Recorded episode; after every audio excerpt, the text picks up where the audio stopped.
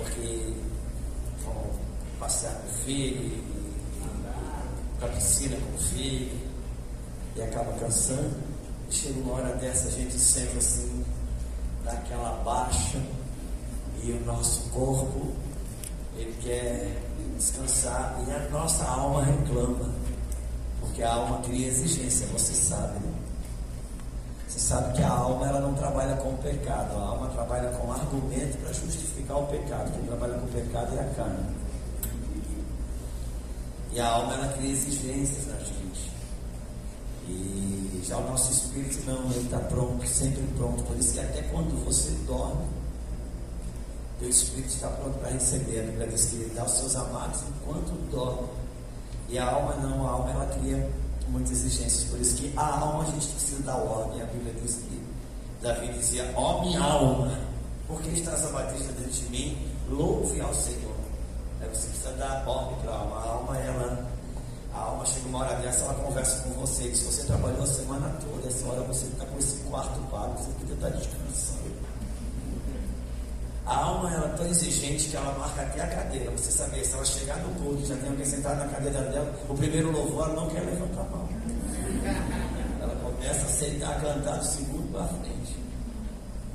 Porque a nossa alma ela é altamente exigente. Mas graças a Deus por aqueles que vivem no Espírito, amém? amém. Então, se você porventura, em algum momento, é, você sentir sono e você tenha liberdade, não se sinta constrangido em levantar, ficar em pé, uma garrafa d'água, estar na cabeça. Se constrange em dormir na minha frente, mas não se constrange em ficar em pé para você. É, isso, toma uma água, joga água na cabeça, sua, fica, fica esperto, fica acordado, deixa Deus falar dentro do seu coração. Amém? Amém. Se você dormir, vou chamar você pelo nome. Nem sei seu nome, meu irmão, fica tranquilo. E. Oi? Meu Deus, eu tenho que falar do livro. Eu nunca falo das minhas coisas. E eu fui, eu venho do universo das vendas, né? Fui vendedor por muito tempo, fui representante comercial por muito tempo. Então hoje eu tenho um temor tão grande. Eu levei tanto tempo para matar o vendedor dentro de mim, que hoje em dia eu quase que faço uma propaganda ao contrário daquilo que eu tenho, só para ter certeza que eu não estou que eu não estou vendendo. Mas é, Deus nos deu a graça de nos concedeu poder é, publicar um livro é, que saiu, saiu em setembro, foi em setembro, né? Desse ano. Foi nosso primeiro livro, tem primeiro livro, tem outros engatilhados, mas esse livro chama-se Família, Sua Origem e Seu Destino. E eu encorajo você a ler para que, porque a ideia desse livro é fazer a gente se conectar com uma realidade dos nossos dias, se atualizar em Deus e também ser um alimento para a sua casa. Tem uma coisa, meus amados, é que é de Gênesis a Apocalipse, o reino de Deus, ele se resume em comida o reino de Deus, o que definiu o jardim do Éden, era quem deu comida para quem. Enquanto o primeiro homem, a primeira mulher se alimentavam do cardápio de Deus, eles viveram.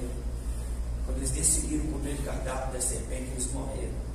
Isso não é uma realidade para contar o início da Bíblia, o início das coisas, não. Essa é a realidade minha e sua agora, nesse exato momento. Nesse exato momento, o que mede a saúde da tua casa, dos teus filhos, é quem está alimentando eles. Quem eles estão ouvindo. É por isso que o primeiro discipulado do povo de Deus, quando saiu do, do Egito, foi o que? Foi Deus mudou o cardápio deles. Eles ficaram, é, vocês comeram alho e cebola, agora vocês vão aprender que comigo quem dá comida para vocês é o céu, e por isso caiu a ponta do céu. Foi o primeiro discipulado, foi mudar o cardápio deles.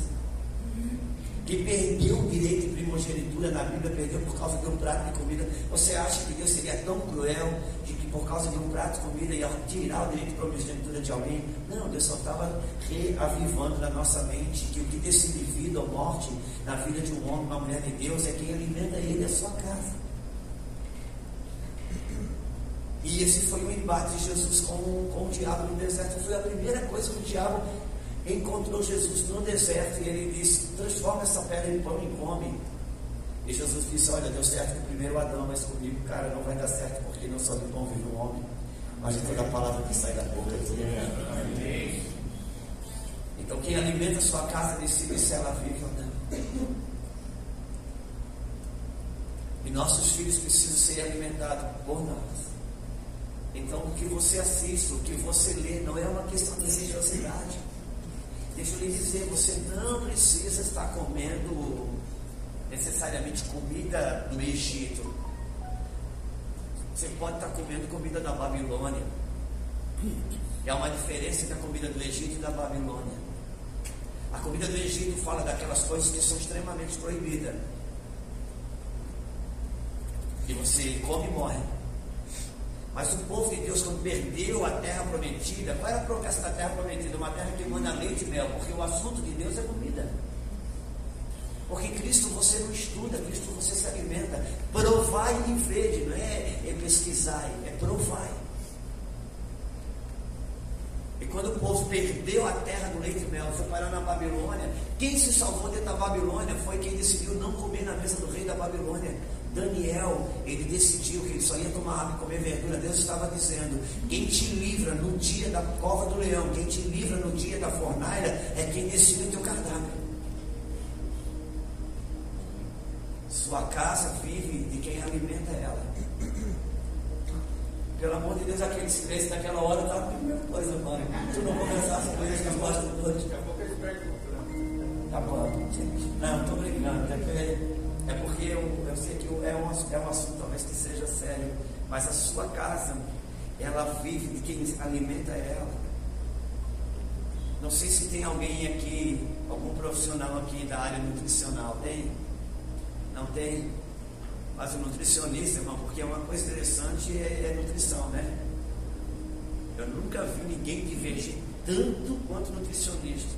Um diz, come o ovo, outro diz, não, tem demonizado, se você comer, morre outro, não sei, é uma coisa fantástica, mas tem uma coisa que é senso comum no meio nutricional: você é o que você come. E a comida do Egito é aquela comida que se você come, você morre. A comida da Babilônia não fala das coisas proibidas. A comida da Babilônia fala das coisas que te tiram da terra da promessa.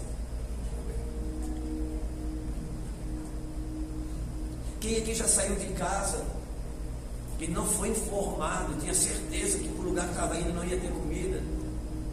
E com fome, comeu o que, que tinha em casa mesmo, aquela pizza fria, aquela coca sem gás, você encheu a barriga de pão, só para sair abastecido, e quando chegou lá tinha aquele banquete, você já não sabia, dá aquela raiva, quem já viveu isso? Não, e tem bem aquilo que você gosta de estar na mesa. E por mais que você gosta, por mais que é de graça e você gosta tanto, você não come porque a sua barriga está cheia falar isso no espírito, não muda. Às vezes você se abastece de tanta coisa porque não é pecado. Na hora de comer das coisas de Deus, ler uma Bíblia, ouvir uma pregação, aquilo, para você não mexe com você. Meu Deus. Porque como é no físico, é no espírito. Então se alimente. Se alimente para ter o que dá de comer para a sua casa.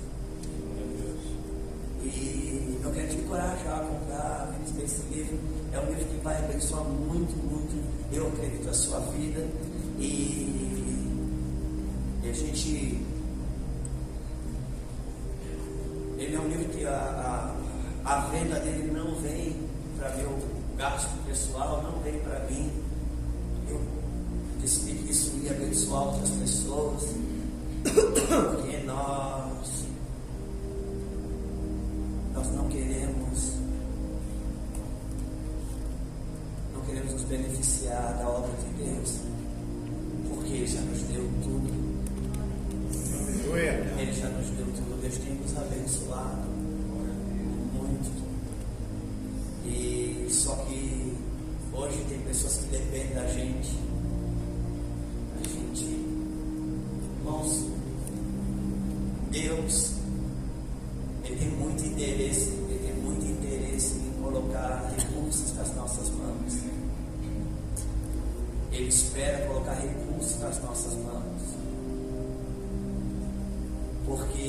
Deus acredita que você tendo recursos nas suas mãos, o da direita, o da esquerda, o de trás, o da frente, não vai passar necessidade.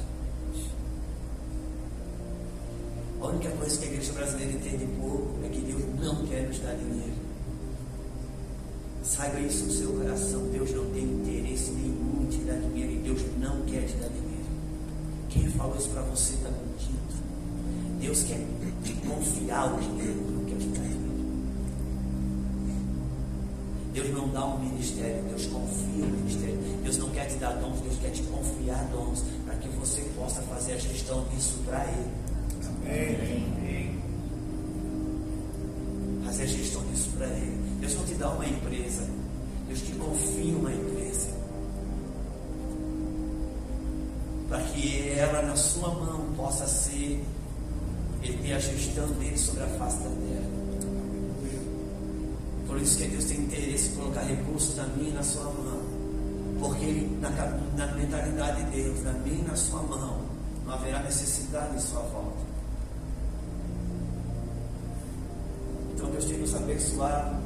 Muito feliz com o que Deus tem feito.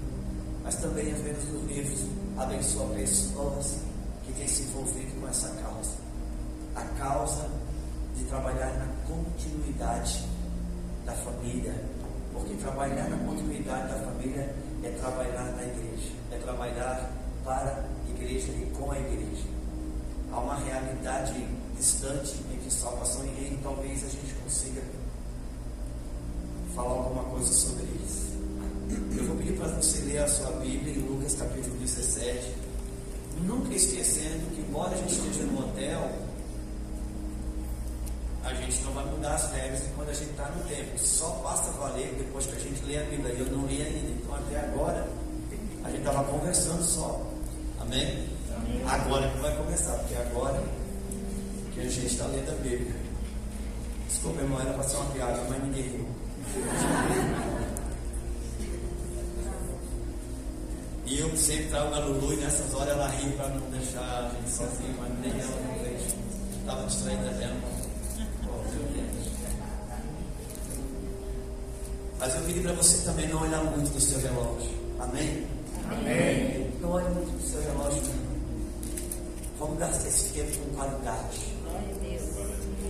Eu queria até fazer um acordo. Eu não olho no relógio para não sentir culpa, você não olha para não dar raiva e a gente se acerta. Amém?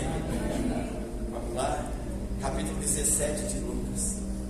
Muito obrigado, Senhor. Pelo teu Espírito e pela tua palavra. Nós um lugar de rendição no nosso espírito e no nosso interior. A fim de que possamos responder ao Senhor. Sim, Pai. Que entregamos toda falsa segurança. Te entregamos toda falsa, falso apoio, falsa segurança. Nos rendemos inteiramente ao teu Espírito. Vem, Pai. Vem com a pureza do teu Espírito sobre a nossa mente e sobre o nosso coração.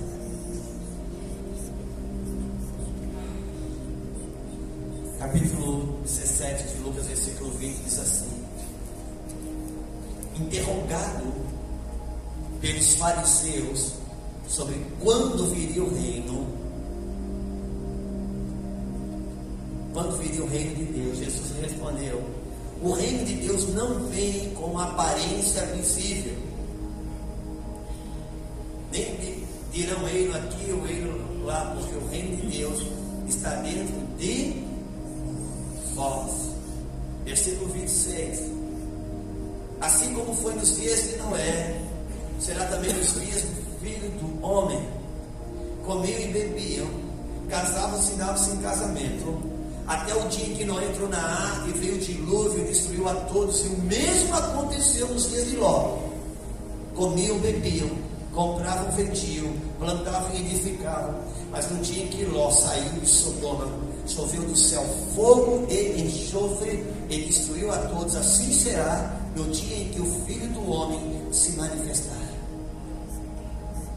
Vou para você também abrir Salmo número 1.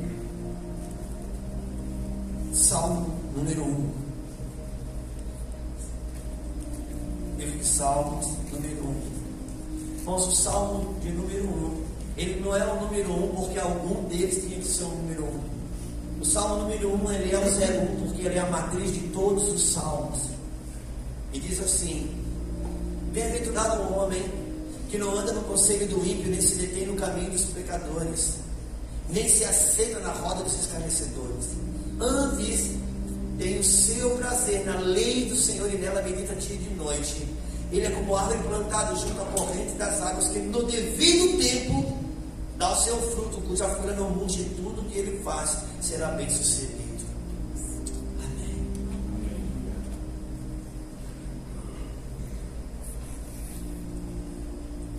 Eu gostaria de falar um pouquinho sobre aquilo que pelo qual Jesus foi interrogado. A Bíblia diz que Jesus foi interrogado sobre quando viria o reino de Deus. E por que Jesus foi interrogado sobre quando viria o reino de Deus?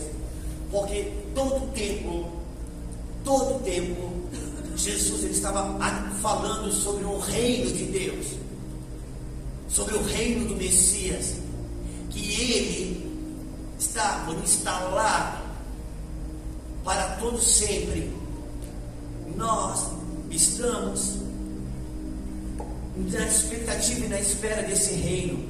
Já descobrimos seu rei. E ele, Messias, ele escreveu instalar, está, está instalar um reino. E ele foi interrogado por quê? Porque ele falava muito sobre esse reino. E quando ele é interrogado sobre o reino de Deus, sabe o que ele diz? Ele diz: o reino de Deus não vem com aparência visível. Importa pensar nisso. Por quê? Porque nós, aí, não sei se não apertei aqui, não sei se eu te liguei. Senti que o botão entrou, saiu aqui.